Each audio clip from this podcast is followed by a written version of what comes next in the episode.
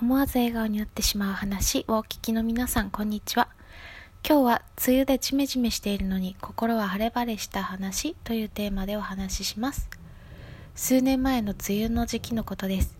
翌月から始まる支払いでどうしても必要になったため、あるプリペイドカードを作りました。発行手数料は300円。しかし即日紛失してしまいました。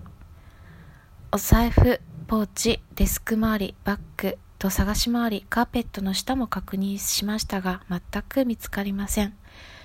教会ではちょうど感謝することについて学んでいました。聖書には、神を愛する人々、すなわち神のご計画に従って召された人々のためには、神がすべてのことを働かせて益としてくださることを私たちは知っています。また、いつも喜んでいなさい。絶えず祈りなさい。すべてのことについて感謝しなさい。これがキリストイエスにあって神があなた方に求めておられることです。と書いてあります。私はこの聖書の言葉を信じることにしました。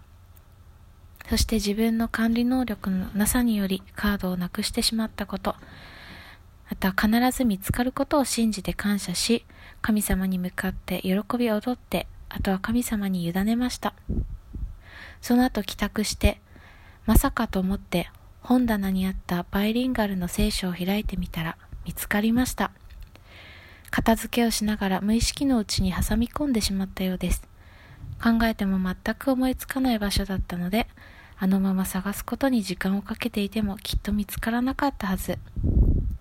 聖書の言葉を信じて本当に良かったと思いました。梅雨でジメジメしているのに心は晴れ晴れした話。最後まで聞いてくださりありがとうございました。